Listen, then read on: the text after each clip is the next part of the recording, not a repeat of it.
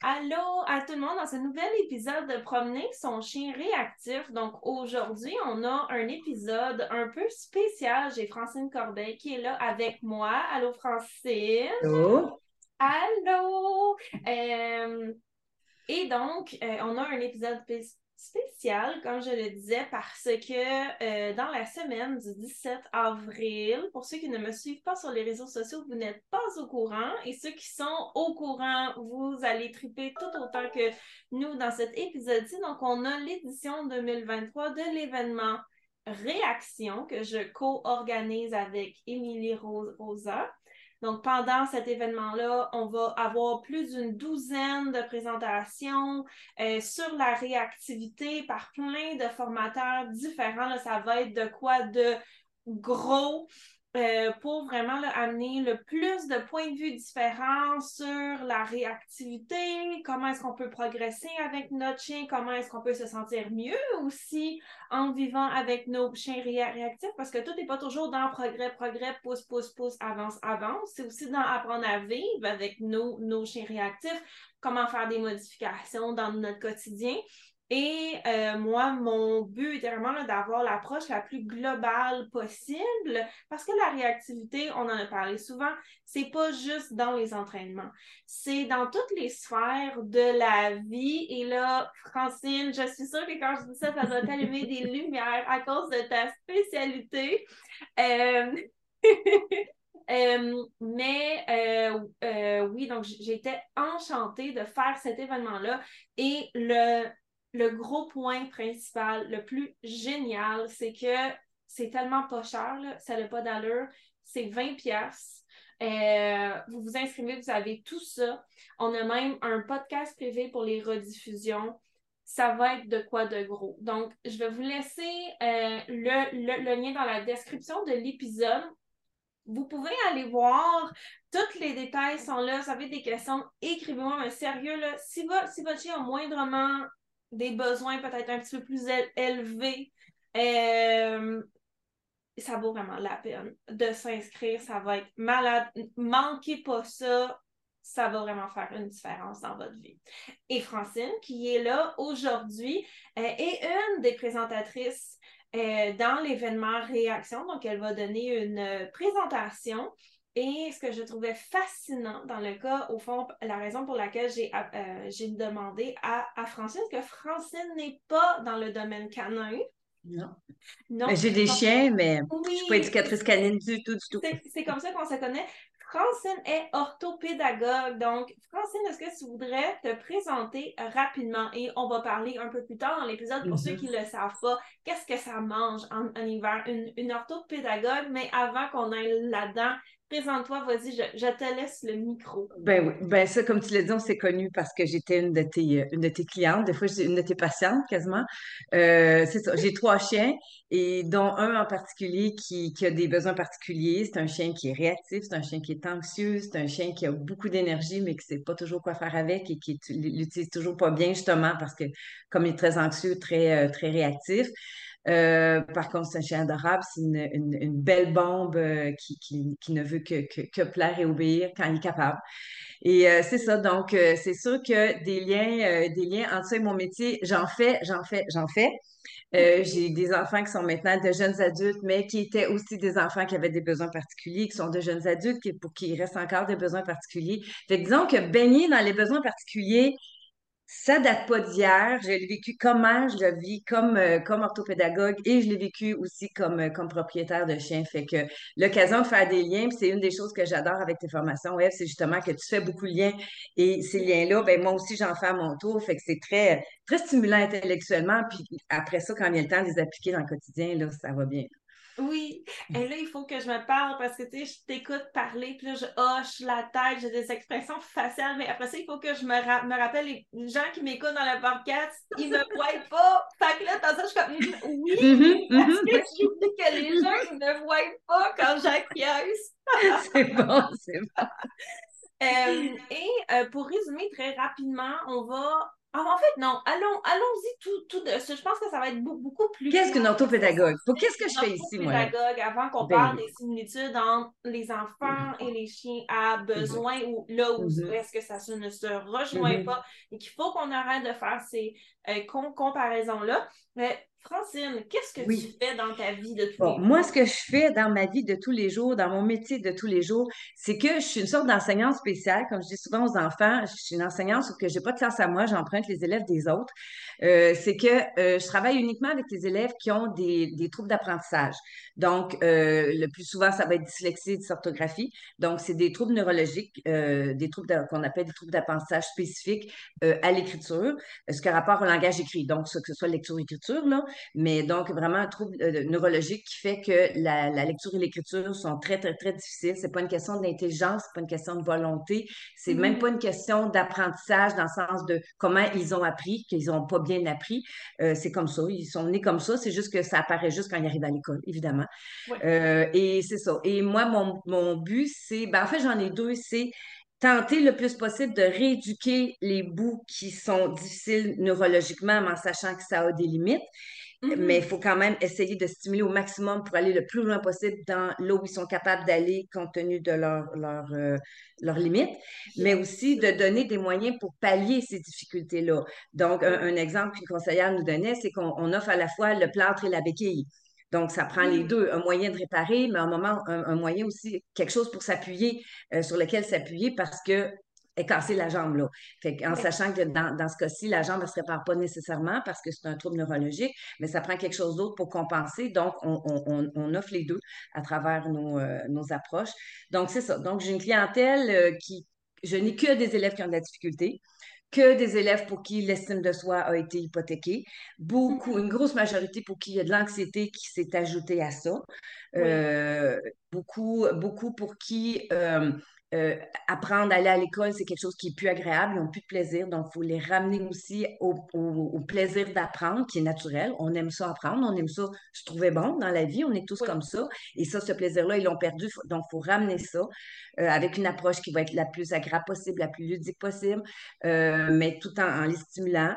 puis c'est ça. Fait c'est pour ça que c'est. Ortho, ça veut dire une façon corrigée de faire les choses. Donc, quand on parle d'orthodontie, on, on corrige les, les, les dents, mais orthopédagogie, c'est une façon de corriger, une façon, une, comment ça, euh, une approche qui est pour corriger euh, les, apprentissages, une façon corrective, si on peut dire. Euh, fait que c'est ça. Puis donc, je n'ai que des élèves en difficulté. Moi, quand je rentre dans une classe puis que je, vois, je lis des textes d'élèves, des fois, je suis comme Ah, wow, c'est vrai, c'est comme ça que ça écrit un, un élève qui n'a pas de difficulté. Moi, j'oublie quasiment c'est quoi la normalité. Mais. Euh, ce même problème-là. Oui, ben oui, hein, c'est ça, exactement, exactement. De toujours travailler avec des, euh, chiens qui ont des difficultés. Euh, parce que ceux qui n'ont pas de difficultés, ils viennent pas te voir beaucoup, là. Hein? Ben c'est un peu la même chose, là. Oui. Voilà. Puis, je pense qu'il y, a un élément supplémentaire aussi que tu vis que, au fond, les propriétaires de chiens à haut besoin vivent aussi, c'est que souvent, ces problèmes-là sont pas tout seuls. C'est un package mm-hmm. deal. si on a un enfant, excusez-moi pour l'anglicisme, tout le monde, euh, si on a un enfant qui a des difficultés orthographiques, par, par exemple, tu as parlé des problèmes de confiance en soi qui viennent mm-hmm. avec, de mm-hmm. l'anxiété qui s'installe aussi, mais veut, veut pas, ces, ces, choses-là, souvent, ils ont, ils ont, des amis qui gravitent oh autour d'eux. Hein. C'est rare qu'un problème existe tout mm. seul. Et c'est la même chose chez les, chez les, chez les chiens, par, par exemple. Euh, c'est rare que la réactivité, par exemple, va, va exister tout seul dans une bulle. La majorité des chiens qui sont réactifs, mais pas toujours, vont avoir de l'anxiété aussi. Il y en a qui vont faire de la protection des ressources. Il y en a qui peuvent même faire de l'anxiété de séparation. Alors que toi, au fond, tu dois avoir des, des élèves qui ont peut-être aussi de la dyslexie ou qui ont mm-hmm. peut-être des problèmes de TDAH ou des problèmes de langage, problèmes. Oh oui, des fois, il y en a, il y en a quelques-uns, il, y a une certaine partie que ça peut être le potentiel intellectuel, mais je dirais que c'est une minorité. La majorité, ils ont le potentiel intellectuel tout à fait correct, normal, et même des fois, il y en a des brillants, brillants, mais ça n'a comme pas lien. Il n'y en a ni plus ni moins c'est le Mhm. même pourcentage que, que n'importe quel, euh, euh, n- Oui. n'importe quel pourcentage dans, dans, dans, dans, une classe ou dans une société. Mais c'est ça, effectivement, les, les, les troubles multiples, ça se passe tout dans les mêmes centimètres carrés de cerveau, ces affaires-là, Ben hein. oui. Fait que c'est sûr que ça se touche. Puis un, un autre lien aussi, en plus de ça, c'est que le, le- le- comment, comment les parents se, sentent face à leur enfant et comment les propriétaires de chiens se sentent face à leur chien. Le même sentiment, des fois, d'échec, de découragement, de c'est-tu de ma faute, qu'est-ce que j'aurais dû faire, qu'est-ce que j'aurais pas dû faire, euh, de se demander, de plus savoir quoi faire avec, puis de au secours, au secours, garde, fais ce qu'il faut parce que moi, je sais plus quoi faire. Euh, fait la, la peur d'être jugé, la peur de se faire, de se faire faire des reproches. Bon, c'est toutes des choses que je vois chez les parents, puis c'est des choses que je sais que toi, tu vois avec les propriétaires de chiens aussi, puis des choses que moi, j'ai vécues comme parent et comme propriétaire de chiens. Un avec mes enfants, l'autre avec mes chiens. Mais, Oui. euh, fait que c'est ça, oui, oui, je pense que c'est des choses qui sont en commun. Fait que, on va parler, là, de, de- c'est pas la même chose avoir un chien, puis avoir un enfant, puis avoir un élève. On le sait que c'est pas la même chose. Mais il y a assez de points en commun pour qu'on puisse au moins s'en servir. Oui, sachant, tout sachant toutes les différences, là, les points communs, on peut s'en servir pour dire, pour qu'on puisse investir là-dessus, puis qu'on puisse le réutiliser en quelque part. Puis ça, ça fait partie des apprentissages que on parle de ce qu'on sait pour bâtir dessus. Bon, ben ce qu'on sait comme parent, des fois, on peut bâtir là-dessus pour l'appliquer à l'éducation de nos chiens. Puis moi, comme, comme enseignante, il y a des choses que je sais sur la pédagogie que j'ai pu appliquer sur comment j'ai élevé mes chiens et Oui. comment j'ai élevé mes enfants. Bon, Oui. c'est tout. Dans les trois cas, c'est trois petites affaires qui dépendent de nous et qu'on essaye d'aider le mieux possible à cheminer. Hein? Fait Puis que je pense a... nous par rapport à ça aussi là-dedans. Puis il y a, il y a tellement de choses que tu as dit que j'aimais par rapport à euh, remonter le, tu sais, comme voir aussi les dommages que ces troubles-là, que je m'excuse pour le terme oui, s'il est inapproprié, vont avoir, si on n'en a pas parlé. Aussi de parler de c'est quoi les, les limites, tout en essayant de pousser mal, malgré tout ça. Tu sais, moi, je, je bégaye, j'en parle souvent, j'ai aucun problème à en, en- en parler, mais euh, il, il a, il a fallu que, que, que j'apprenne à pousser malgré ça. Et c'est sûr qu'en tant qu'adulte, c'est plus, c'est plus facile de me dire, ben regarde, c'est comme ça, puis le monde, ils vivront avec. Quand on a des enfants, euh, quand on est un, un enfant, c'est plus difficile. Mhm, Et moi, dans mon cas, d'avoir cette limitation-là a aussi eu une portée qui est peut-être moins grande parce que na- naturellement, je suis quelqu'un qui parle beaucoup. Alors qu'un des problèmes qui arrive souvent avec les gens qui sont becs, c'est que ça amène tellement de la honte de soi qu'on parle plus. Et vu qu'on parle plus, on pratique moins. Vu qu'on pratique moins, le bégaiement, il est beaucoup plus grand. Et euh, quand hein? on parlait des limites et de aussi aller avec tout ce qui est autour de ça, moi, le fait que j'ai une grande gueule, ça m'a sauvé dans un certain sens. Et même que j'ai été capable de l'utiliser dans mon entreprise, sais, parce que Mhm, je me suis fait répéter tellement souvent quand j'étais jeune, Eve, tu parles trop, apprends donc, apprends moins de, de place. Et aujourd'hui, c'est ce qui me permet de gagner ma vie. Le monde dit, Eve, arrête pas de parler, genre, on veut t'entendre, vas-y, mhm, sais. mhm. Mais quand on a des enfants, on n'a pas nécessairement cette liberté-là d'aller trouver notre tribu dans un certain sens. Mais bon, là, on s'éloigne du, du sujet d'autres éléments que euh, j'ai beaucoup aimé aussi, à part de parler, tu sais, comme des, des, limitations, ce qui est réel aussi, parce que dans le cas d'un chien réactif, euh, des fois, dû à la génétique ou à l'individu, il y a un, un, une, des certaines choses qu'il va falloir qu'on accepte. Mhm. Euh, et un autre élément dont tu tu l'as pas nécessairement nommé, mais il était comme entre les lignes. C'est aussi la nécessité de comprendre les besoins de l'enfant, mais aussi de le faire fitter dans le processus parce qu'on ne peut pas faire, mais tu sais, cet enfant-là, il a des difficultés orthographiques, fait que, ben, on y apprendra pas à, y- à y- à écrire. Comme Mhm. ça, ben, il sera pas confronté à cette honte pot- potentiellement-là. Fait qu'on va juste le retirer du système scolaire, il va être heureux, tu sais. Mais Non, ben il va pas être heureux, c'est ça l'affaire. non, exact. Euh, parce qu'il y a la nécessité aussi de conjuguer les besoins in- individuels, mais aussi les, les besoins de fuiter dans le moule une énorme mauvaise réputation, mais c'est pas toujours nécessairement pas Ben, bon parce que dans le cas d'un chien on- on est des êtres sociaux, hein? On est des êtres sociaux et les chiens aussi. Oui, dans le cas d'un chien qui est agressif, par, par exemple, même si là, oui, on ferait le choix de ne pas nécessairement d'arrêter le ligne contact avec la société parce que le danger il est réel, c'est d'être conscient aussi que la, Mhm. la société continue d'exister malgré les problèmes du chien. Et ça, c'est un autre parallèle qu'on peut faire. Sais, comment faire fitter les besoins, les nôtres, ceux de la société, les besoins du chien? Parce que moi, je parle beaucoup comment la, la réhabilitation a trois buts protéger le chien, protéger nous-mêmes et protéger la, la société. Ces Mhm, trois-là mhm. doivent être Ouais. pris en considération Ouais. euh, dans nos tentatives parce que tout tourne pas autour du chien, mais tout tourne pas autour de nous et tout tourne pas autour de la société. C'est un équilibre. une... Exactement.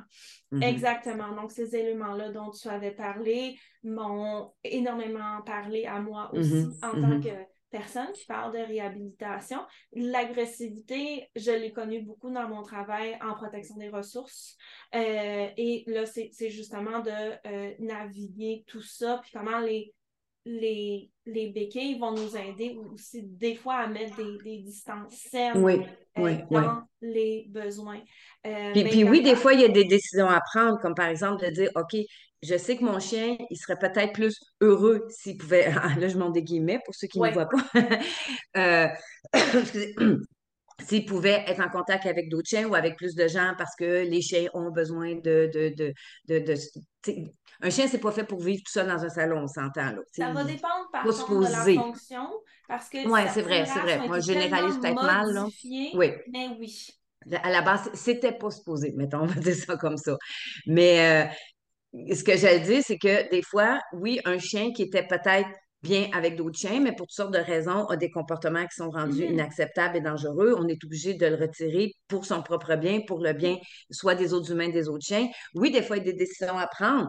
Puis un parallèle avec ça, c'est quand on, on- on a offert beaucoup, beaucoup de services à, à- à des élèves pour essayer justement qu'ils puissent se garder la tête hors de l'eau dans le système régulier, puis avoir de l'orthopédagogie des fois trois puis quatre fois par semaine. Il y a des enfants là, que je vois tous les jours, là, puis pendant des années. Puis à un moment donné, on fait non, l'écart continue de, de, de, de s'agrandir et l'enfant, plus ça va, moins il est heureux en classe, plus il le sent, il, il sent la différence et plus c'est humiliant cette différence-là pour cet enfant-là. À un moment Mhm. donné, on peut plus on peut juste plus le garder là parce que là, on est en train d'en faire un décrocheur et que peut-être qu'il va, il va être mieux dans un autre cadre, il va être mieux dans un, un autre, euh, un autre système. Et c'est là qu'on doit prendre la décision de dire, OK, cet enfant-là serait peut-être mieux dans une classe euh, euh, plus petite où il y a un rythme différent qui va mieux ressembler à sa façon de fonctionner, puis Oui. il sera plus régulier.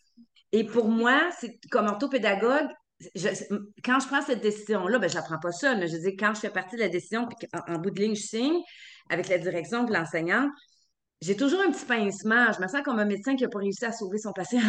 Mais je sais que c'est pas ça. Parce que je sais que cet Oui. enfant-là va être mieux là où il est. Parce que là, il va être dans un, un- un cadre qui lui convient. Puis, puis c'est vrai pour nos chiens, des fois, que le cadre qui leur convient, c'est pas nécessairement celui que nous, on aurait souhaité. Peut-être qu'on souhaitait que notre chien s'amuse avec les autres chiens au parc à chiens et qu'on avait une vision tout ensoleillée et que non, non, ça marche pas. C'est c'est pas Oui. ça. C'est pas ça. Puis le chien pas heureux, il sort de là tout, tout stressé, nous autres Oui. aussi, et c'est pas de même que ça marche. Oui, on avait une version idyllique de quand on irait faire des marches dans le voisinage et qu'on ferait des halos à tout le monde. Et là, on fait pas des halos à tout le monde parce qu'on est occupé à tirer la laisse. Puis bon, bon, fait il y a des versions idylliques de la vie et il y a les vrais besoins de la vraie vie qui font que des fois, il faut qu'on prenne des décisions différentes parce que c'est ça, on, est, on est avec des, des, des êtres qui ont des besoins différents, puis il faut qu'on s'adapte, puis il faut qu'on on- qu'on change no- no- notre vision des choses parce que si on reste avec notre vision idyllique, ben, ça va s'écarter de plus en plus de la réalité et on va juste rendre notre chien ou notre enfant ou notre élève malheureux Ou et se rendre nous-mêmes. malheureux. Oui. Voilà. Voilà. On, on Exactement. court à l'échec. On court à l'échec. Oui, exactement. Puis, tu sais, comme je parlais justement des races qui ont été tellement modifiées, pas nécessairement de mauvaise façon, parce que souvent, quand, on parle qu'on a mo- modifié certains, c'est pour critiquer, là, bon sang, les mauvais. Mais non, parce que ces chiens-là ont été faits pour une fonction en particulier. Et dans cette fonction-là, ils se sentent bien. Les, les chiens gardiens, par, par exemple, pas nécessairement les individus les plus sociaux, parce que euh, ils ont été faits de cette manière-là. Et les, gens qui ont développé ces, chiens-là, c'était peut-être pas par égoïsme, c'est une question de survie. Et les, les chiens dans ce rôle-là, ils se sentent bien. Sauf que si on prend un chien qui a beaucoup d'in- d'instinct, puis qu'on veut avoir, on a cette vision-là, le du labrador puis du golden, et encore là, c'est des stéréotypes que mm, j'utilise en ce moment, et j'en suis très consciente, qui joue au parc à chiens ou qui court sur la plage avec des bâtons avec les amis chiens. Ce chien-là n'est pas fait pour ça. Il n'est pas heureux, mais nous, on a une vision de ce que, ce que le chien a besoin pour se sentir accompli. Mm-hmm. Mais cet individu-là, lui, il, va pas dans ce, cadre-là. Donc oui, effectivement, je, trouve ça fascinant. Puis quand on parlait des, des comparaisons qu'on peut faire entre les chiens et les êtres humains, euh, moi-même, j'ai compris beaucoup de choses par rapport à moi, dû à mon à tout ce que j'ai appris en éducation canine parce que veux veux pas par exemple les réponses au, stress mm-hmm. la réponse combat fuite les euh, comment quand on est fatigué quand on est stressé on tombe dans des patterns instinctifs tout ça ici c'est commun à l'ensemble des êtres vivants outre mhm. les, les, plantes, qui restent quand même des êtres vivants. mais bon, les animaux, on va y aller avec les animaux. Euh, et euh, il y a beaucoup de similitudes, mais il y a des limites, on va en reparler, entre les chiens et les enfants. Du fait mhm. qu'un chien, c'est un... Euh, le cerveau est quand même assez simple. Je dis pas qu'un chien, c'est niaiseux, bien entendu, j'ai des border collies. Mais... J'ai des australiens. oui, ça, ça, reste quand même un cerveau qui est primaire par rapport à un être humain. Pas qu'ils sont nono, mais les façons de, de faire des liens vont être beaucoup moins mm. complexes. Alors qu'un enfant, c'est un être humain, mais le cerveau, il est immature. Il n'y a pas mm-hmm, encore mm-hmm. toutes ses facultés de raisonnement. Des fois, ça peut être bien parce qu'il y a euh, certains, certains liens qui feront pas, mais il y a des fois des liens de plus que les chiens qui vont faire, on va en mhm. reparler. Mhm. Sauf que mhm. comme on a d'un bord un individu qui est quand même qui, qui, est développé pour un animal qui a été modifié aussi pour vivre de manière collaborative avec nous, mais qui reste quand même beaucoup plus simple que nous parce qu'à date, il n'y a pas beaucoup d'animaux qui sont aussi complexes que nous. Hein. Non, non, non, non, on est supposé être le plus intelligent. On le montre pas toujours, mais on est supposé. Et dans le cas des enfants, on a un individu en développement, euh, mm-hmm. donc pas encore atteint son, son, summum de capacité. Et d'ailleurs, ça doit amener beaucoup de problèmes à certains parents qui voudraient que l'enfant se développe plus vite, mais de mettre de la pression n'est pas la solution pour. Euh... une fleur, ça la fait pas pousser plus vite. Oui, ben, on, on mm. peut, ben, pour l'avoir vécu avec des chiots, on peut mettre de la pression pour essayer de pousser la maturité, mais ça va finir par venir nous remordre mm. en, en pleine face. Euh, donc, Francine, vas-y. Euh, quelles, sont, quelles sont les similitudes que tu vois entre les chiens et les enfants? Et un, peu par après, vous en faites pas, on va parler des points aussi où ça ne se ressemble pas mm-hmm, et où mm-hmm. c'est différent. Donc, vas-y. Ben, je dirais, il y a des choses que ça va être un peu un, résumé de ce qu'on disait là. Il y a, il y a le fait que, euh, justement, ils sont. Moi, la, première, la chose qui me frappe le plus, c'est l'aspect affectif. Même si on sait, là, c'est plus complexe chez, un enfant que chez un chien, mais mm-hmm. dans les deux cas, l'importance que nous, adultes, propriétaires, on a sur, pour eux. L'espèce de, regard qu'ils ont sur nous, comme, ça, on était là, la, chose la plus importante et la plus merveilleuse au monde, et, comment ça peut avoir un impact sur eux, comment on agit envers eux, comment on réagit. Euh, ils sont toujours, toujours, toujours en apprentissage. Toujours 24 heures sur 24, qu'on ne veuille ou non, le bon comme le mauvais, ils le voient, ils ils s'en imprègnent, ils apprennent tout le temps, tout le temps. Donc, je pense que c'est une responsabilité euh, qu'il faut garder en tête, qui peut être lourde, mais c'est aussi, je pense, une, une, une porte d'entrée à partir du moment où on sait qu'ils sont toujours en train d'apprendre, aussi bien s'en servir, puis mm-hmm. en, profiter au maximum, puis profiter de chaque occasion pour glisser des petites choses. Puis, je sais que tu vas avoir plein d'exemples à donner, mais euh, ça, c'est vrai comme parent, c'est vrai comme, comme éducateur dans, le milieu de l'éducation aussi, puis c'est vrai comme orthopédagogue. Euh, l'orthopédagogie, la rééducation orthopédagogique, j'en fais dans le bureau, sauf que dès que je sors du bureau, puis que je parle avec des élèves, puis je rentre dans les classes, je suis encore l'orthopédagogue. Je suis encore en train de glisser des petites affaires ici et là. Je suis encore en train de poser, en tout cas, tenter de poser la bonne question, en, train d'observer, en train de regarder ce qu'ils sont en train de faire. Ils m'écrivent des messages. La chose la plus importante de leur message, c'est ce qu'ils m'ont écrit comme message. Mais en même temps, si jamais il y a une petite faute qui se glisse, ça se peut que je, vérifie si c'est une confusion visuelle ou auditive ou si c'est... bon, ça se Tu sais, j'ai une petite analyse qui se fait tout le temps. Fait que autant ils sont toujours en train d'apprendre, autant nous, on est toujours en train d'éduquer, qu'on le veuille ou pas. Euh, fait que ça, ça, je pense que c'est important dans les deux cas. Euh, dans les deux cas aussi, c'est leur. Euh, ça vient un peu avec l'importance de, de, la valorisation, de la gratification, des récompenses, du positif. Oui. Ça, c'est ce qui va bien les nourrir. On le sait que ça peut se faire autrement, à coup de pied dans le derrière, puis à, à, coup de taloche sur le museau. Mais on sait aussi que ça peut mener à des catastrophes dans les deux cas. Euh, et que c'est pas une bonne idée parce qu'on est en train de créer d'autres problèmes. Ça, ça, je pense que j'ai pas à, argumenter là-dessus. Mais pour l'avoir vu autant, autant avec mes chiens qu'avec mes, je ne sais pas combien d'élèves j'ai eu dans ma carrière, j'ai sûrement plusieurs centaines.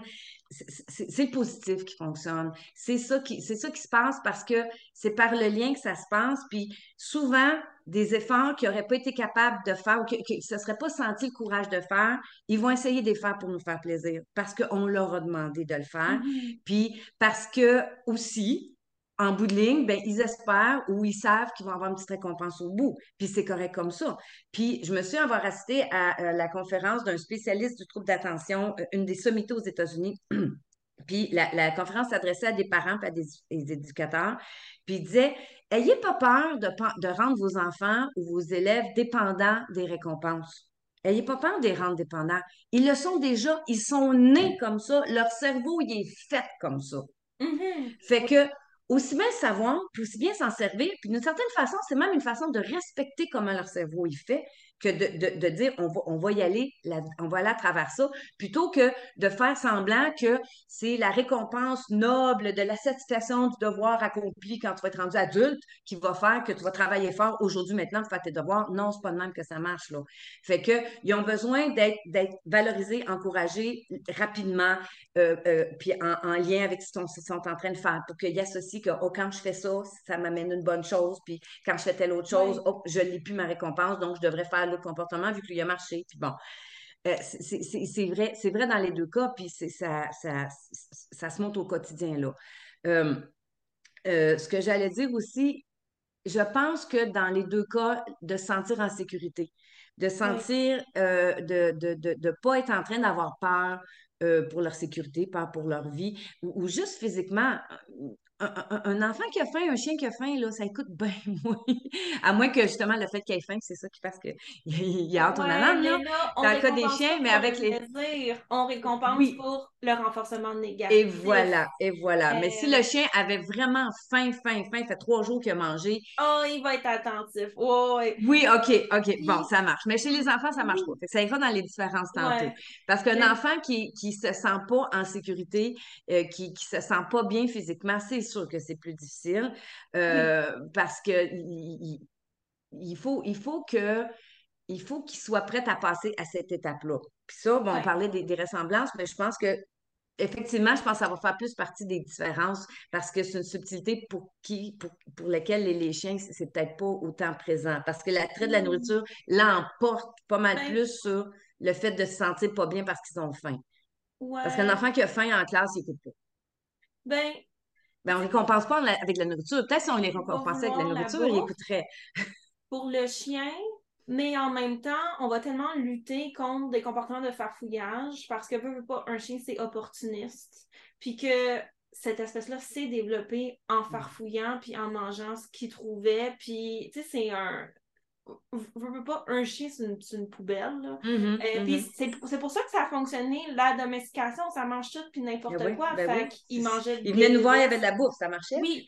Euh, donc, oui, il va être attentif, mais en même temps, on va la valeur de la bouffe va augmenter qu'on a, mais comme je disais, en même temps, on va lutter beaucoup contre des comportements de farfouillage mm. qui sont encore plus instinctifs. Donc, on lutte contre la faim, mais aussi contre le stress qui renforce les comportements instinctifs.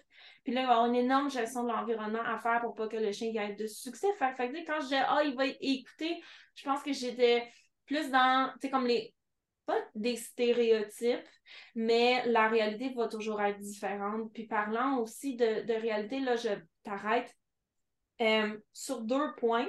Tu, tu parlais que les, les, la récompense du travail accompli est vue comme étant beaucoup plus noble. Est-ce que c'est vraiment le sentiment de satisfaction du travail bien accompli ou est-ce que c'est encore là du renforcement négatif, donc le soulagement de savoir que ouf, ça ici, c'est fait parce que beaucoup de gens, euh, bon là, ça, change beaucoup en, éducation des, des, enfants, mais euh, je me, demande à quel point dans cette idée-là, puis je ne suis pas en, train de, de, dire que l'éthique de travail, c'est pas quelque chose à cultiver, mais il faut faire attention entre la pression de performance qui amène un soulagement de ouf, mm-hmm. mais au mm-hmm. fond, c'est légèrement malsain et moi, je sais que je l'ai énormément. Pas juste légèrement, je dis. Pas juste hein? légèrement. Ça fait des ravages. Oui, donc est-ce que c'est si noble que ça? Tu sais, comme, je pense qu'il y a une partie, mm. le sentiment du travail bien accompli, j'y crois, c'est important, mais on veut faire attention aussi à quel point mm. ça devient malsain dans la mm. vie de quelqu'un d'autre. Et moi, j'ai aucun problème à De toute façon, c'est très, très adulte comme façon de penser. Parce qu'un enfant ne pense pas si loin que ça. Puis pas mm. parce qu'il n'est pas fin. Son cerveau, il n'est juste pas programmé pour penser si loin que ça. Là. Le futur, c'est pas bien loin, hein? C'est pas pour rien qu'on travaille bien gros les calendriers, puis l'heure, puis tout ça, là, parce que c'est bon. Fait que même de, de, de, faire, bande, faire pendre au bout du nez la bonne note ou la pas bonne note, mauvaise note de bulletin, non, non, non, ça, ne, ça ne le motivera pas à faire le devoir qu'il a à faire là. De savoir qu'il risque d'avoir une bonne note ou pas une bonne note. Dans, ça donne rien, ça n'existe pas. Est-ce qu'on utilise le sentiment de honte par rapport à une mauvaise note? Et ben, ça, peut être, ben, ça peut être même quelqu'un qui le présenterait de façon positive, de dire Oh, regarde, tu vas avoir une belle note. Même des fois, là, le travail, mettons un, un, travail qui a été bien fait. on le félicite en lui disant qu'il va avoir une belle note dans le bulletin. Oui. Ça n'existe pas, la belle note dans le bulletin. Félicite-le pour là, l'effort qu'il a fait là. Dans ce sens-là, il faut rester dans, l'immédiat parce que quand c'est trop loin, ça n'existe pas. Puis, la même chose, c'est quelque chose que j'ai entendu avec mon premier chien là, longtemps, mais là, les mortalités ont changé heureusement, mais que fallait attendre avant de récompenser. Tant qu'il l'a pas fait parfaitement comme il faut, non, on récompense aucun progrès, aucun effort. Hey, ça va être long avant qu'il ait sa première croquette pour petit pit. Il y a le temps le temps d'arrêter bien avant. Il y a le temps de décrocher puis de dire pourquoi c'est faire qu'à me faire répéter la même affaire 10 millions de fois bien avant. Là? Ça, ça, peut pas marcher comme ça, là. C'est ça. Effectivement. Puis, tu sais, même à là de reconnaître nos propres limitations de compréhension par rapport au comportement canin, par rapport aux enfants. Moi, quand j'étais très, très jeune, cette capacité-là à me promener, dans à me projeter dans le temps était très développée. De 8 à 10 ans, j'ai sauvé tout mon, mon argent de Noël et de fête pour m'acheter un Game Boy parce que mes parents trouvaient que c'était pas assez intellectuel de m'en acheter un. C'était correct, là, c'était leur décision. Mais moi, j'en voulais un. Je voulais jouer à Pokémon. Fait que de 8 à 10 ans, j'ai sauvé tout mon argent de fête et de Noël pour ma... parce que mes parents, ils m'avaient dit, t'en veux un, tu t'en achèteras un. Mais ils pensaient que j'aurais jamais l'argent pour. Hey, c'était de l'argent, là, parce qu'il fallait que j'achète et le Game Boy et la cassette. Puis moi, j'étais jeune, j'avais 8 ou, ou, 9 ans, j'avais fait, ben OK. Fait que pendant un an et demi, j'ai sauvé tout l'argent que j'avais pour m'acheter ça. Puis là, quand je suis arrivée pour le faire, je l'ai vu dans leur face qu'ils n'étaient pas contents parce qu'ils ne voulaient pas que j'en aille un. Finalement, ils m'ont mis plein de, règles à nouveau, je comprends ça parce qu'ils ne voulaient pas que ça m'empêche de faire mes devoirs, mais ils ne pouvaient plus dire non parce qu'ils m'avaient dit mm-hmm. quand, tu auras l'argent, tu le feras. Mais là, je l'avais, je l'avais sauvé. Mais de reconnaître que en tant qu'enfant, moi, quand je me. Parce que souvent, on a tendance à analyser le monde par rapport à notre propre expérience, qui est limitante en elle-même, mm. parce que c'est juste nous. Donc, moi, que tu racontes ça, c'était important parce que, comme moi, cette faculté-là, elle était très développée chez moi quand j'étais jeune. C'est difficile, après ça, pour moi, de comprendre que c'est pas tout le monde qui vit dans ma mm-hmm. réalité. Mm-hmm. Et mm. en comportement canin, c'est la même chose. Nous, on réfléchit en tant mm. qu'humains, mais eux, ils réfléchissent pas comme des êtres humains. Et on, va en reparler dans, mm-hmm, dans mm-hmm. pas long aussi. Puis, puis d'autant plus quand c'est des élèves qui ont des difficultés. Oui. C'est encore plus difficile pour eux d'imaginer que l'univers existe en dehors de la difficulté qu'ils sont en train d'avoir présentement.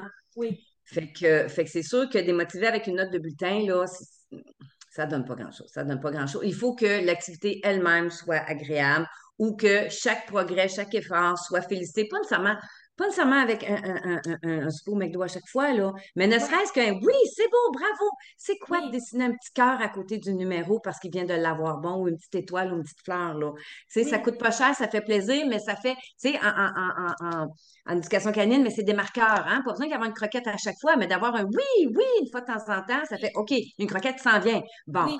Et aussi de comprendre que le renforcement social chez les chiens a moins de valeur que chez les êtres humains. C'est pas vrai qu'il n'y en a pas. Ça, ici, je mm-hmm. me bats beaucoup, sauf qu'il y, en a moins. Donc, ne veut pas, va falloir qu'on paye beaucoup plus avec un chien qu'avec une personne. Se faire dire merci d'avoir fait de la vaisselle minou. Euh, c'est beaucoup plus payant pour euh, conjoint-conjointe que pour. Ben, les, chiens ne font pas de la vaisselle, mais vous comprenez ce que je veux dire en, en rien. D'ailleurs, parlant des différences, euh, moi, il y a un, tu sais, on, dit souvent, mon chien, c'est mon enfant, je l'aime, il est, tellement précieux. Tout ça ici, c'est fantastique que les gens se sentent investis dans leur relation avec leur, leur chien. Mais il y a. Mais c'est pas des humains. oui, entre les chiens et les, enfants, que même si dans notre cœur, ça nous fait plaisir de les appeler nos, nos enfants, c'est bien correct, il n'y a, pas de, de, problème avec ça. Il faut être consciente aussi des différences, du fait que c'est pas la même chose, c'est pas le même type d'organisme, c'est pas mm-hmm. toujours aussi les mêmes façons de penser. Donc, on a parlé de la valeur du renforcement social. Moi, il y en a beaucoup un que. Euh, que j'essaie beaucoup, beaucoup que mes étudiants comprennent, c'est que contrairement à un enfant, un chien est beaucoup plus simple dans le sens où il ne va pas se conter une histoire par rapport à nos décisions. Parce que les êtres humains vont faire des liens par rapport à eux-mêmes à des niveaux très élevés, très sophistiqués, ce qu'un chien n'est pas capable de faire. Donc, euh, beaucoup de gens, par exemple, avec leurs chiens à haut besoin ou les chiens réactifs, anxieux, tout ça, vont souvent avoir peur de ne pas l'amener partout, de couper certains types d'activités, de laisser le chien à la maison, comme on disait, parce qu'ils ont, ils ont peur que le chien se sente mis à part, pas traité comme les autres, pas traité aussi selon la normalité, qui se sentent brimés. Mais il faut comprendre que un chien va pas se conter une histoire par rapport à, lui-même. Ouais. Il va pas commencer à dire Oh, je suis un pas bon, euh, mon maître il m'aime plus, il me punit. Euh, ouais. Oui, genre pourquoi moi j'ai pas droit à la même chose que les autres? Il se dira pas ça. Lui, ce qu'il sait, c'est que vous avez une activité avec la famille, il est à la maison, il gruge son, son boulistique si vous y en avez, ou ses jouets sécuritaires en absence, là, on ne rentrera pas là-dedans. Et euh, puis quand vous, rentrez à la maison, ben, OK, vous êtes peut-être un petit peu fatigué, mais vous êtes pas mal moins sénère d'avoir géré le chien, les catastrophes, les, les ci, les ça. Il va avoir mm. besoin de bouger, bien entendu, mais il n'aura pas accumulé des situations très stressantes et il ne va pas se compter une histoire. Il va, va pas s'identifier dans votre décision. Et mm-hmm, ça, ici, je mm-hmm. pense que c'est une, différence majeure parce que tout le monde ici est capable de penser à une pinote que leurs parents ont fait, puis qu'on sait en tant qu'adulte que c'est une pinote, mais en, tant qu'enfant, on a créé une histoire par rapport à ça sur comment c'était notre faute, on n'a pas été mm-hmm. assez bon ou ils nous aimaient pas assez. Puis ça ici, ces liens-là dans notre cerveau, là, on les fait constamment en tant mm-hmm. qu'enfant mm-hmm. et en tant mm-hmm. qu'adulte. Euh, et en, tant qu'enfant, c'est pire parce que le besoin de sécurité est beaucoup plus grand. pas, c'est un individu qui est vulnérable. ça, c'est un point important parce que dans nos interventions avec les chiens, ben, si on enlève de l'équation cette crainte-là de le blesser, de lui faire de la peine dans son estime de soi parce que c'est injuste la décision qu'on a prise parce que les autres chiens dans les autres maisons, eux autres, c'est pas comme ça. Mm-hmm. Ce qu'un enfant pourrait avoir comme réflexion, mais qu'un chien n'aura pas comme réflexion. Ben, je pense que ça nous enlève un poids sur les épaules comme propriétaire de chien. Là. Exactement. Exactement. Et euh, moi, je, je pense que ça ici, c'est autant j'adore voir des gens s'investir à fond dans l'éducation de leur, de leur chien, vouloir le bonheur de leur chien, être sensible aussi à ce que leur chien mm-hmm. vive et vouloir le mieux pour leur chien, vu que, comme on a dit, en tant que personne, on se réfère à notre propre expérience de la vie. Euh, c'est à, travers elle qu'on analyse ce qu'on voit, de comprendre aussi qu'un chien n'a pas ça. Donc, l'ego entre beaucoup moins en ligne Mhm. de compte Mhm. Oui. euh, que dans. Heureusement, parce que ça Oui, rend oui, ça oui, simplifie les choses, vraiment. Mais c'est pour ça qu'on n'a pas à prendre le temps, autant d'expliquer les choses, expliquer nos Oui, décisions, expliquer nos interventions à un chien qu'on ferait avec un enfant. C'est oui, important qu'un enfant comprenne quand on prend une décision, pourquoi on la prend. Oui, Si on a à, à- à appliquer un- une punition, je, je- déteste le mot conséquence. Pour moi, une conséquence, c'est tu, tu, tu cours trop vite, tu te fais mal, tu es passé tomber à terre. Ça, c'est une conséquence. oui, C'est pas une punition. Bon, donc si on a appliqué une décision quelconque par rapport à un comportement qu'il y a eu, qu'il sache pourquoi. Euh, qui, Mhm. qui- si, si les élèves qui viennent avec moi en orthopédagogie, il faut qu'ils sachent pourquoi. Puis moi, j'appelle un chat un chat, là, je leur dis, là, garde, en lecture, c'est c'est pas facile pour toi. Puis, et des fois, juste aller en récupération avec ton professeur, c'est pas, c'est pas assez. Puis, les élèves qui font en récupération, même ça, des fois, c'est trop difficile pour toi. Fait que c'est avec moi que tu vas faire des sortes de récupération. Puis ça, ben, c'est une façon de dire que ce que je fais avec eux autres, c'est même plus dans le programme de leur degré, là. C'est en dehors du programme de leur degré. Même les récupérations, c'est trop difficile pour mes élèves, là. Fait Mhm. que, mais ça, tout, tout, tout se dit à un enfant, tout s'explique, puis c'est important de le faire parce que justement, pour pas qu'il se raconte ces histoires-là, puis pour pas qu'il se mette à s'inventer des raisons qui vont qui vont être probablement autodestructrices parce que habituellement, quand un enfant se sent pas bien, il, il va se raconter des histoires pour se taper sur la tête. Là. Ils sont pas souvent leurs meilleurs amis dans leur tête. Là, hein? Fait que ça, il faut faire attention à ça. Mais on n'a pas à faire attention à ça avec un, chien. Comme tu dis, là, si on décide qu'on fait une sortie, puis on ne l'amène pas avec nous, puis on, laisse dans sa cage pour une heure ou deux, là, quand on vient, là, il ne va pas nous faire une crise de pourquoi vous êtes parti sans moi, puis tous les autres chiens étaient là sauf moi. Là.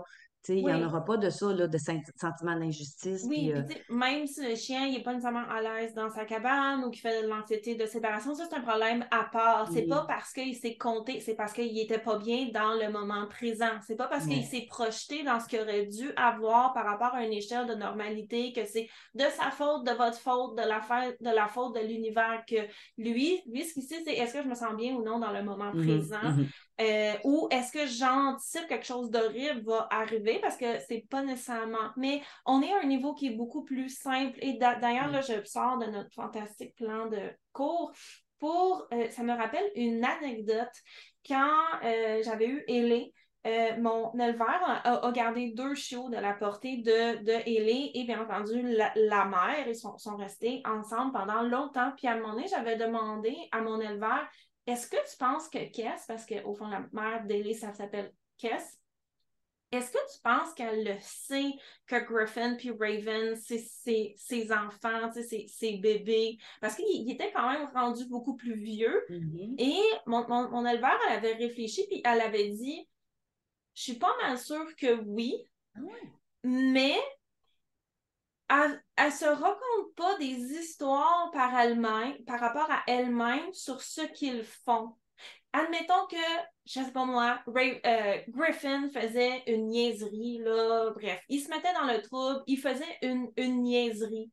Qu'est-ce que ça se disait pas? C'est parce que c'est une mauvaise mère. Qu'est-ce que Ah, les gens ouais. vont penser de moi? Parce que mon fils a fait X? Oui. Surtout ceux qui sont rendus à 4 ans, 5 ans, là. Oui, euh, mais c'est qu'elle se racontait pas une histoire par rapport à elle. Elle dit, ben, ils font ces affaires. Il y avait sa un, lien, là? Ouais. mais le lien, elle, elle se proche, elle ne se projetait pas dans ce que ces chiots, maintenant Ouais. ren- Ouais. rendus grands, indépendants, faisaient. Et Mm. les êtres Ce humains, que on est nous, humains, on fait tout le temps avec tout tout le monde. ça. À un moment donné, c'est un exemple.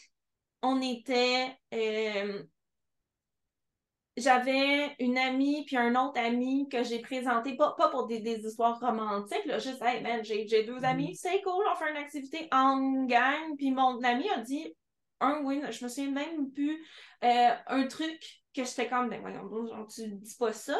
Mais au fond, je me projetais comme si j'avais une responsabilité par rapport à ce que cette personne-là avait dit sur comment l'autre personne pouvait le recevoir. Mais De quoi toi, t'as l'air qu'elle a dit quelque chose oui, parce que l'autre, elle n'aimera pas ça. Oh. Alors qu'un chien, c'est- beaucoup plus simple. Il s'en fout, lui, il se liche les faufounes, tout va bien.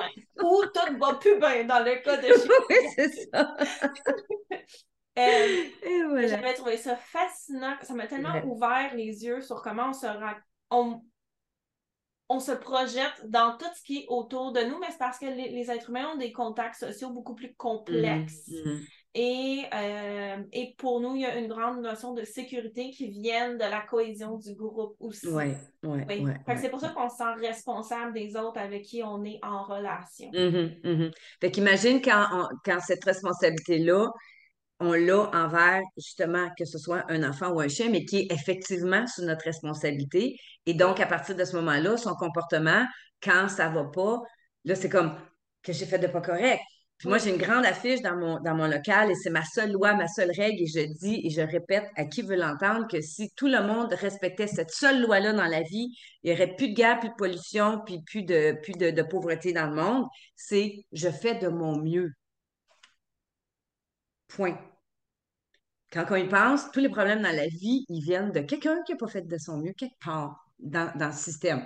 Mais bon, ça, c'est la grosse philosophie. Mais ce que je dis, d'accord. Non, mais regarde. Faire de son mieux, c'est subjectif. oui, mais, ouais, mais bon, on oui. rentre là, c'est pas le. C'est ça, je dis, on est dans la grosse philosophie euh, euh, profonde, là. Mais ce que ça veut dire, il y, a- il y a plein de. il y a- il y a- chaque, chacun des mots quasiment a un sens pour, pour les élèves parce que, premièrement, c'est toi qui fais de ton mieux, c'est pas l'autre. Tu fais de ton mieux à toi. Oui. Tu peux pas faire le mieux de l'autre à côté. Puis ton mieux à toi, c'est pas le même mieux que l'autre à côté, mais tu le fais. Puis c'est ton mieux. Tu peux pas faire plus, mais fais pas moins non plus. Oui. Puis à partir de ce moment-là, ça enlève une partie de responsabilité. On parlait d'anxiété de performance. Là. Souvent, c'est le désir d'en faire plus que ce qu'on est capable de faire. Ah ben ça. Ou parce qu'on a eu la pression d'en faire plus que ce qu'on était capable de faire. Fait que de se dire que mon mieux, aujourd'hui, mon mieux, il a l'air de ça. Fait que c'est ça que je vais Mhm. faire, je suis pas capable de faire plus. Et quand on a l'impression qu'on n'a pas fait de notre mieux, peut-être que c'était notre mieux, mais il était juste plus petit cette journée-là. Puis ça, c'est bon pour mes élèves, mais c'est bon pour leurs parents aussi.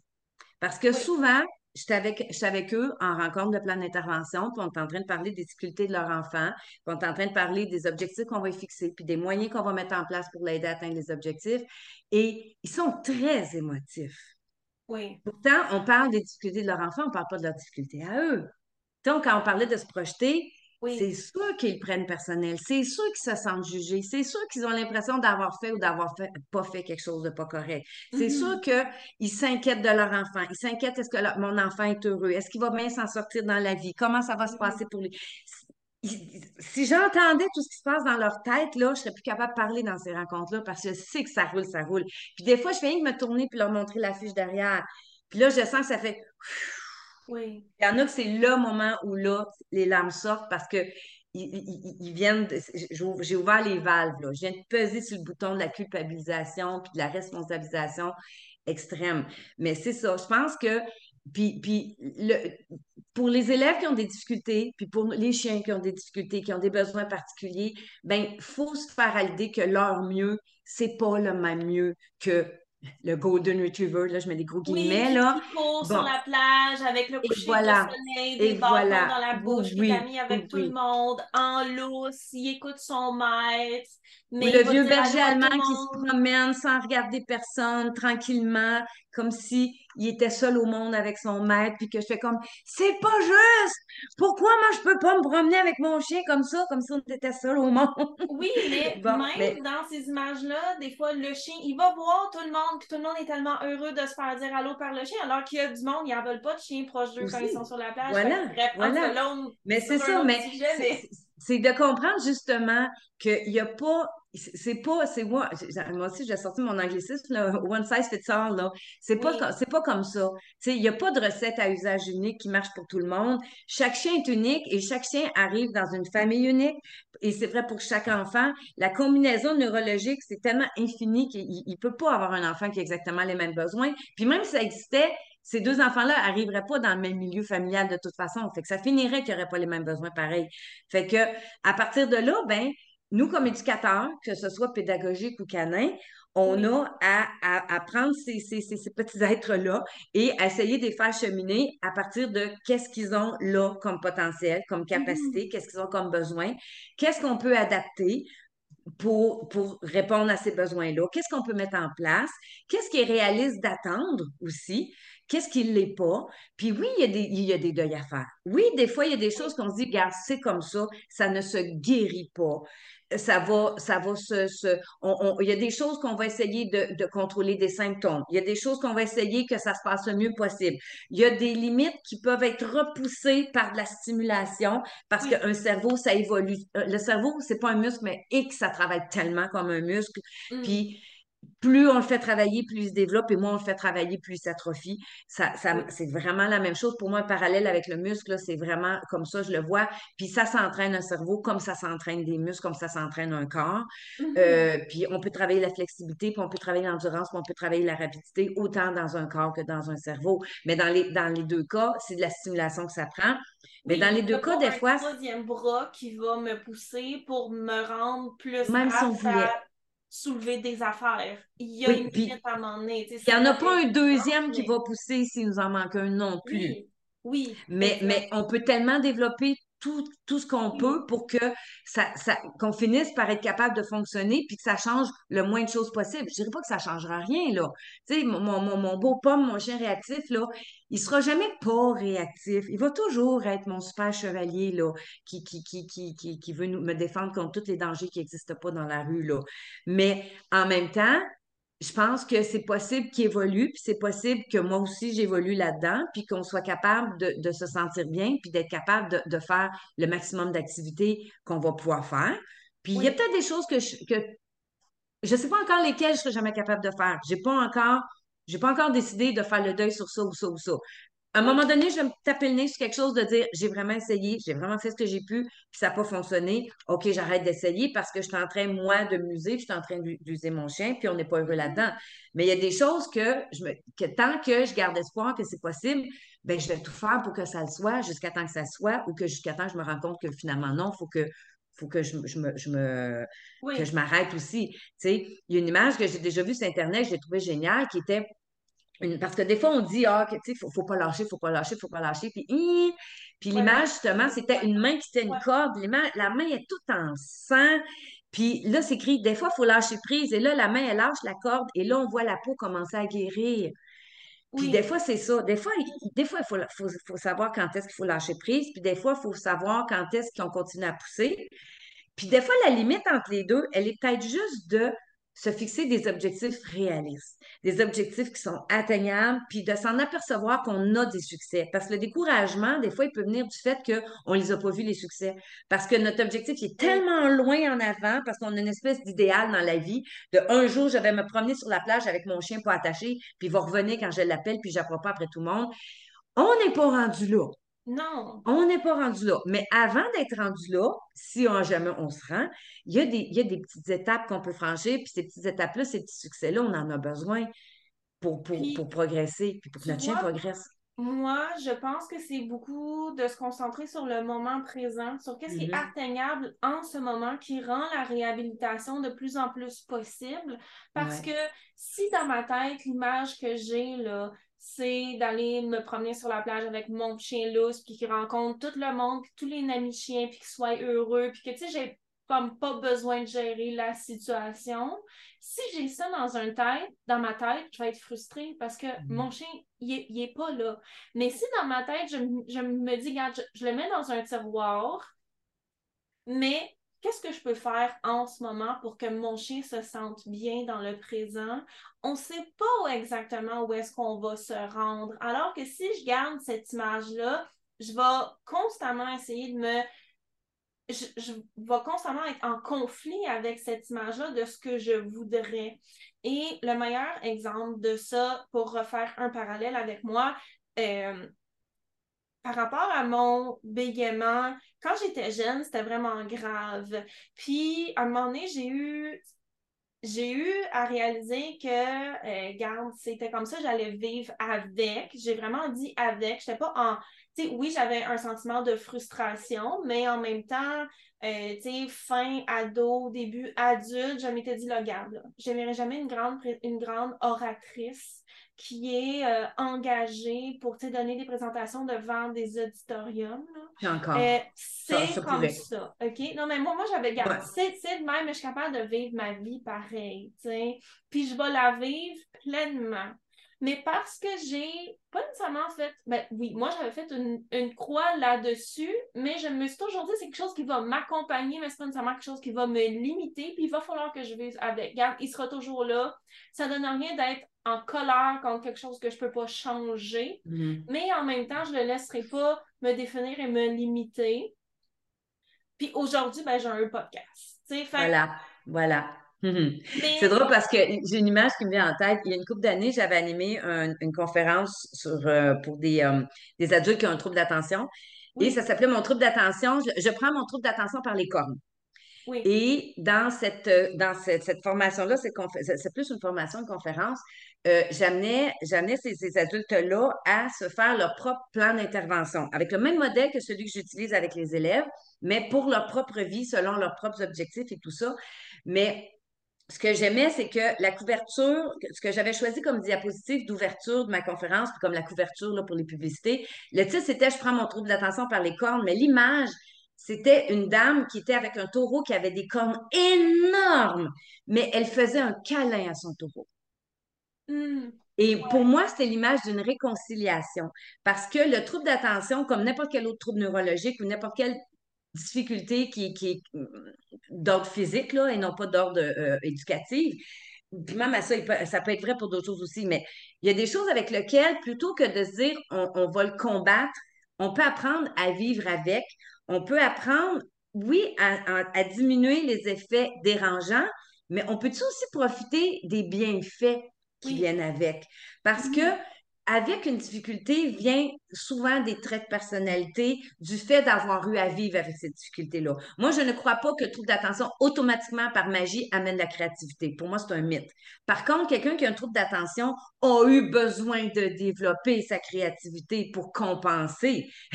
Donc, c'est pas par magie que la créativité arrive, c'est pas un effet secondaire euh, immédiat d'avoir un trouble d'attention, c'est le fait d'en avoir eu besoin et de l'avoir développé beaucoup, beaucoup. Comme de la même façon, d'autres vont développer euh, euh, euh, l'espèce de débrouillardise de se trouver vite des solutions pour compenser toutes les gaffes qu'ils vont faire, etc., etc. Bon. D'autres, malheureusement, vont développer le fait de mentir très facilement pour cacher les gaffes qu'ils font. Donc, quand j'ai des traits de personnalité qui peuvent venir avec des troubles d'attention, bon. Mais c'est vrai pour n'importe quel autre type de problème. Fait qu'un enfant qui a des problèmes de langage va développer souvent beaucoup son non-verbal va développer beaucoup son expression plus physique, plus des, mimiques, des, euh, euh, de, la gestuelle. Euh, un enfant qui, ben, souvent, ils vont, ils vont y aller en, étant beaucoup plus non-verbaux, ils vont souvent dessiner plus. Bon, fait que il y a des Puis c'est vrai, encore là, on revient à nos chiens. Avec leurs difficultés, vient aussi des viennent aussi des difficultés, quoi. viennent aussi des traits de personnalité il y a quelque chose qui s'est développé du fait d'avoir eu à vivre avec ça. Puis ça, comme propriétaire de chien, à nous de l'exploiter, à nous d'essayer de s'en servir. Tu sais, souvent, un défaut, c'est une qualité qui a été mal exploitée ou sous surexploitée ou trop développée ou bon entre la qualité et le défaut, souvent, c'est juste les deux côtés de la même médaille. Hein. Fait que, oui, on essaye de compenser le côté dérangeant, négatif, euh, handicapant mm-hmm. de la problématique, mais allons voir aussi ce que ça amène de positif pour, pour le garder puis l'exploiter aussi, parce qu'il y a une force qui peut venir avec ça. Là. Nos chiens réactifs, souvent, c'est des chiens très, euh, euh, euh, très sportifs, des chiens qui sont très réceptifs à toutes les activités de stimulation intellectuelle, de stimulation physique qu'on peut, qu'on peut leur apporter. Pas toujours, mais très souvent. fait que ça, ça paraît, je donne ça comme exemple, mais tu en as sûrement des meilleurs que moi, des exemples à donner. Là. Fait que. Je comprends ce que tu veux dire. J'ai peut-être un léger bémol dans le cas des chiens parce que beaucoup de comportements réactifs euh, là où, tu sais, ça rejoint ce que tu dis, mais peut-être dans un angle différent, c'est que euh, l'aspect instinctif chez les chiens est beaucoup plus grand que chez les mm-hmm. êtres humains. Mm-hmm. Euh, et autant c'est vrai, autant aussi les traits instinctifs qui vont amener ce qu'on appelle des problèmes de comportement, qui, dans le contexte dans lequel ces chiens-là ont été faits, n'étaient pas des troubles de comportement. Voilà, ben c'est ça, c'est dans ce sens-là. Mais c'est dans ce sens-là, je disais ça. C'était une qualité. C'était supposé être une qualité. Oui, du positif, comme par exemple la, la réactivité chez les chiens de berger. Tous les chiens de berger ne sont pas réactifs et tous les chiens réactifs ne sont pas des chiens de berger, mais, il y a une grosse intersection entre les deux. Parce que c'est des chiens qui sont probablement très actifs. C'est des mm-hmm. chiens qui sont faits pour être très alertes de leur environnement, mais parce qu'ils sont très actifs. C'est toutes des qualités, ça. Ils sont beaucoup exposés euh, au dehors, donc ils répètent des événements où ils vont réagir parce que le besoin de mm-hmm. sortir de la maison est beaucoup plus grand. Mais, mais en même temps, euh, cette intelligence-là, ce fait-là d'être très réceptif par rapport à ce qui se passe, mm-hmm. l'intensité aussi, qui est un autre facteur, ça amène, et, tout ça ici est, a du positif et a du, du négatif. Donc, on peut moi, je dis toujours aux gens, un éducateur, c'est pas un généticien. Je peux pas changer la génétique de votre chien, mais ce qu'on peut faire, c'est apprendre, comme on disait un peu plus tôt, à, euh, avoir le plâtre et la béquille pour essayer mm-hmm. d'aller mieux, mm-hmm. pour développer des outils et peut-être aussi pour réaliser que ce que je pensais que mon chien a besoin, c'est pas exactement ça. Parce mm-hmm. que une autre espèce qui réfléchit différemment parce que la génétique a un gros impact, parce que la fonction a un gros impact. Euh, et euh, donc, euh, oui, dans le cas, au fond, là où je rejoins avec toi, c'est que tout, tout ce qui a un côté ensoleillé a un côté à l'ombre. Donc, tout ce qui est du mm-hmm. négatif a un, pendant positif et vice-versa aussi. Oui, exactement, c'est ça. Exactement. Mais je pense que euh, il y a, euh, tu sais, oui, c'est sûr que souvent, on, voit par exemple beaucoup dans les sports des, des chiens qui sont réactifs. Est-ce mm-hmm. que c'est parce que euh, beaucoup de gens qui ont des chiens réactifs ont dû trouver d'autres façons de les exerciser. Probablement, il y a une partie de ça aussi. Il y en a d'autres, bien mm-hmm. entendu, mais là, mm-hmm. on, sortirait de notre sujet. Donc, oui, mais je pense aussi que de euh, la génétique va amener une grosse partie de ces éléments-là, de se dire que ça n'a pas toujours rapport. Tu sais, combien de, de gens qui disent Je comprends pas, j'ai tout fait quand il était jeune, mon chien il est réactif pareil, et de réaliser, mais peut-être que c'était là, peu importe ce que tu aurais fait, tu sais. ou même si certaines choses auraient pu être faites différemment, on n'a aucune idée de comment ça aurait viré. Donc, comme on disait, de ne pas se conter une histoire par rapport à nous-mêmes, à ce qu'on est dans mm-hmm. le présent. Mm-hmm. Et ça, Émilie, dans sa présentation, dans le dans l'événement, va en reparler, euh, des, des, étiquettes et de comment ça peut nous limiter. D'une certaine manière, je suis sûre que tu vas aimer cette mm Francine. mais d'ailleurs, parlant de l'événement, est-ce que tu voudrais nous parler un peu de ce dont tu vas euh, parler dans l'événement Réaction? Ta présentation, elle est sur quoi? Et moi, j'ai très, très hâte uh-huh. à ta ben, présentation. Ben, j'ai très hâte d'affaire. Ben, j'en ai glissé un mot. Je, je reviens sur le, le plan d'intervention. Je disais tantôt, j'en avais fait une pour des adultes qui ont un trouble d'attention. C'est une formule que je trouve vraiment gagnante, que j'ai appliquée pour moi-même, pour ma mise en forme, pour ma propre santé, où là, j'avais des objectifs par rapport au sommeil, au poids, à l'alimentation. Bon, ça s'applique tellement à plein de choses et je crois sincèrement que ça peut s'appliquer pas mal à toutes sortes de situations, incluant l'éducation de nos chiens. Et euh, dans un plan d'intervention, le, souvent, le cœur du plan d'intervention, c'est les objectifs. Et ces objectifs-là, c'est important qu'ils soient bien choisis parce mm-hmm. que tout part de là. Parce que quand on sait vraiment pourquoi on fait le plan d'intervention, qu'on a vraiment fixé des objectifs, à partir de là, ça va être plus facile de voir c'est quoi les forces de mon chien qui vont l'aider à atteindre ces objectifs-là, c'est quoi les besoins qui font qui justifie qu'on fixe ces objectifs-là. Et après ça, c'est quoi les moyens qu'on va donner à notre chien pour atteindre ces objectifs-là? Donc, ça tourne vraiment autour, autant l'avant que l'après, parce que moi, j'ai le plan traditionnel dans la tête, parce qu'on commence habituellement avec les forces et les besoins, mais sauf que moi, les forces et les besoins, tant que les objectifs sont pas clairs, c'est pas toujours. Des fois, des fois, ça vaut la peine de les faire avant, ça nous aide à nous diriger vers les objectifs, mais d'y revenir après pour dire, bon, OK, les forces que j'ai fixées, est-ce que c'est vraiment en lien avec l'objectif? Ça peut-tu vraiment l'aider à atteindre ses objectifs? Puis les besoins que j'ai fixés, ils ont-tu rapport avec l'objectif? Si j'ai dit qu'il y avait tel tel besoin, mais que l'objectif, c'est pas ça qui parle, ben il y a un des deux qui marche pas, là. Parce que l'objectif, le but, c'est d'aller répondre à ce besoin-là aussi, là. Euh, fait que c'est ça, mais puis il y a une façon de s'assurer qu'un objectif va être bien choisi. cette formule-là, je ne vous la dis pas tout de suite, mais... Euh, mais non, on ne vendra pas toutes les... Ben non, hein? Mais c'est ça. Fait qu'il y a une façon de s'assurer que ces objectifs-là soient vraiment bien placés, bien choisis, parce que s'ils sont bien choisis, c'est la clé du succès après pour pour qu'ils soient atteints, euh, puis pour qu'on choisisse les bons moyens aussi pour les atteindre. Puis comme on parlait aussi de ne pas se créer une histoire par rapport à nous-mêmes, par rapport à notre chien, ce que j'ai beaucoup aimé aussi quand on a parlé de ton approche, quand on, faisait la différence entre les, besoins et les objectifs, l'exemple mm-hmm. que tu m'avais donné, mm-hmm. c'est, OK, mon besoin, c'est que mon chien soit calme quand il voit un déclencheur. OK, oui, c'est le, besoin. Mais le besoin, il est là parce qu'on se compte souvent une histoire par rapport au comportement de notre chien. Le monde, ils vont me juger. Je veux pas qu'il se fasse ramasser parce que c'est un chien dangereux. Euh, j'ai honte. De quoi j'ai l'air? C'est quoi? Alors que dans un objectif, un exemple, et là, on ne rentrera pas là-dedans parce qu'on ne veut pas tout dévoiler les punchs. Ça va être de se dire, OK, ben, genre, à telle distance, je veux que mon chien fasse X. OK? On on, pas plus. Mais en faisant ça, on sort l'histoire aussi et ça nous donne quelque chose qui est facile à mm-hmm. atteindre. Parce que mm-hmm. c'est quoi le calme? Je veux juste que mon chien y arrête c'est vague. oui, Et veux, veux pas, il y a toujours une histoire en arrière de ça. Alors que dans l'objectif, ce que toi, tu n'avais peut-être pas vu, mais que moi, je l'ai vu tout de suite, il n'y a pas d'histoire il n'y a pas d'histoire. Est-ce que le chien est capable, oui ou non? Si la réponse est non, ben, qu'est-ce qu'on va faire pour qu'il soit capable? Mm-hmm. Euh, on n'ira pas trop dans les détails encore là. Moi-même, j'étais sur le point de dire quelque chose, pas de suite. Mais, un, exemple, par contre, en classe, quelque chose que. Pardon? De manière consciente. Oui, ah, je te dis. Mais il y avait quelque chose qu'on voyait souvent, mais à, force d'avoir des formations, puis moi, j'en ai eu beaucoup, j'ai eu, la chance d'avoir un directeur qui, qui, qui m'a envoyé à beaucoup, beaucoup de formations parce qu'il voulait que je devienne comme euh, l'agent multiplicateur dans, l'école. Fait que j'étais bien, euh, j'étais bien, euh, bien dressée. Mais.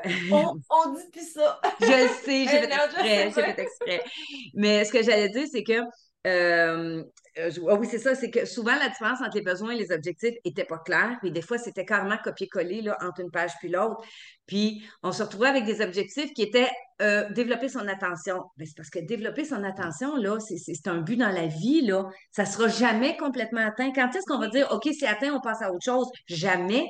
Ça n'a pas de bon sens, ça. Développer sa compétence en lecture. Euh, non, ça ne peut pas être un objectif, ça, là. Ça, c'est un besoin.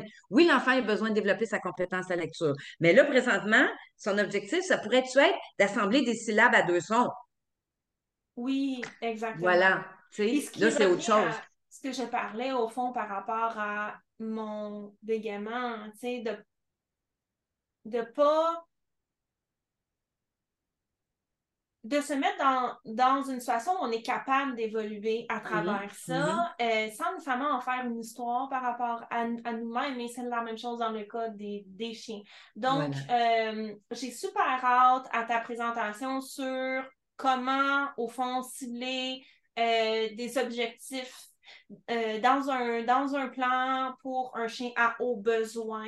C'est bien sûr qu'on va parler beaucoup de réactivité dans mm-hmm. l'événement, mais il y a beaucoup de gens qui se demandent, je ne sais pas si mon chien est réactif ou non, mais je le sens que ses besoins sont quand même élevés. Si c'est votre, votre, votre, cas, vous allez être à la bonne place. Ah, ça va être bon pour tout le monde. On va être super heureux. votre chien, là, il n'est pas, il, pas obligé d'être l'apogée de la réactivité pour que vos besoins de l'aider à sentir mieux soient valides. Moi-même, j'ai de mes chiens qui sont pas réactifs, mais ça ne veut pas dire qu'il n'y a pas certaines fois certaines choses que j'aimerais pas travailler dans la vie pour mm-hmm. qu'ils se sentent mieux. Donc, euh, vous êtes tout à fait à la bonne place dans l'événement. le lien pour s'inscrire va être euh, dans euh, les euh, notes de l'épisode et l'événement va avoir lieu du 17 au 23 avril.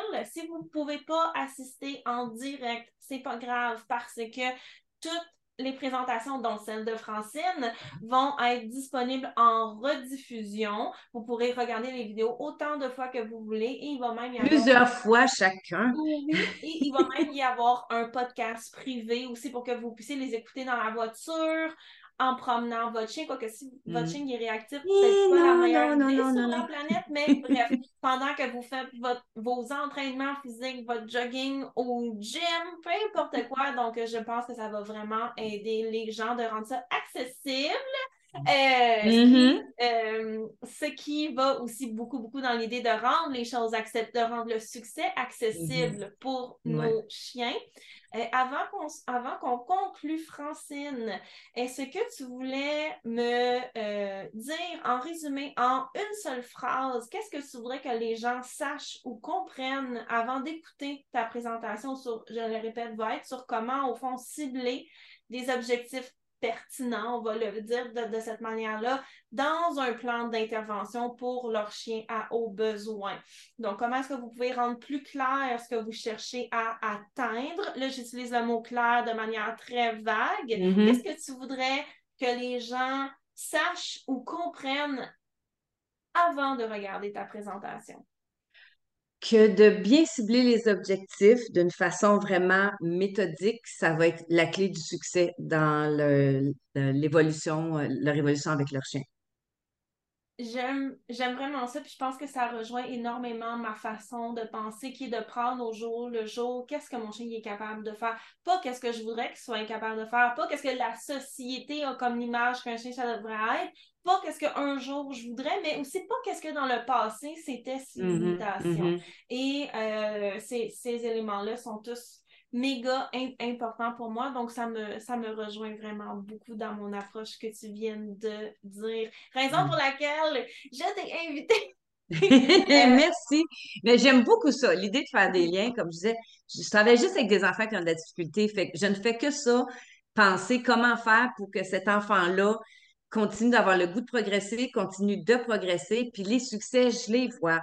Je les vois pas nécessairement d'une journée à l'autre, mais je les vois d'un mois à l'autre, puis je les vois d'une année à l'autre. Puis des enfants que j'ai pris en, début de deuxième année qui avaient de la misère à assembler hum, A, j'en ai eu. Puis à la fin de leur deuxième année, ben, ils lisaient. Je dis pas que ça va être des lecteurs de bulletins de nouvelles, là, mais ils lisaient. Fait puis, puis de mieux en mieux d'une année à l'autre. Puis ça, ces progrès-là, ben, pour moi, c'est signe qu'il y, a toujours moyen. Moi, je ne crois pas à ça, l'absence de progrès, euh, des plateaux. Euh, il y a des fois où c'est au ralenti, mais c'est pas vrai qu'il ne se passe plus rien. C'est parce qu'il se passe d'autres choses qu'on ne voit pas nécessairement. Puis les petits succès, c'est important de les voir, mais si, si on veut les voir, il faut être sûr qu'ils qui, reposent sur des objectifs qui ont été bien établis. mais je pense que ça conclut tellement sur une note de bienveillance, d'amour, de, de, de courage aussi. Puis j'en ai pas parlé parce qu'on a tellement parlé de différentes choses. Mais quand tu parlais de faire de son mieux, que tu parlais aussi mm-hmm. de pas faire moins. Puis tu sais, moi, dans ma, ma, mes, étudiantes, je leur répète toujours, là, vous n'êtes pas tenus au succès pour avoir du progrès. Mais quand on parlait de faire de son mieux, des fois aussi, c'est de les botter dans le derrière, de leur dire vous êtes capable d'aller faire mm-hmm, des pratiques. Mm-hmm, mm-hmm, Et euh, tout dans cette idée-là de bienveillance. Donc, je suggère qu'on se laisse sur ce que tu viens juste de conclure parce que je trouve que c'est tellement merveilleux et euh, je suis certaine que ça a donné à tout le monde l'envie d'assister à ta présentation. Honnêtement, François, on aurait bien. pu pendant des heures. Oui, oui, oui. On a à peine effleuré chaque sujet. Merci d'avoir été là. C'était ben, Merci d'avoir invité. J'ai tellement, tellement hâte d'assister à ta présentation. Donc, on va se revoir. Ben, on va se reparler avant ça. Oui, ben oui, ben on va se revoir la semaine du 17 avril euh, pour l'événement Réaction. Merci Francine. Donc, plaisir tout le monde de vous, euh, de vous voir, ben de vous entendre à ce moment-là aussi. Oui, et je vais vous souhaiter une excellente journée à vous, à votre chien. Francine et moi, on vous rappelle de faire de votre mieux. Oui. Bye bye!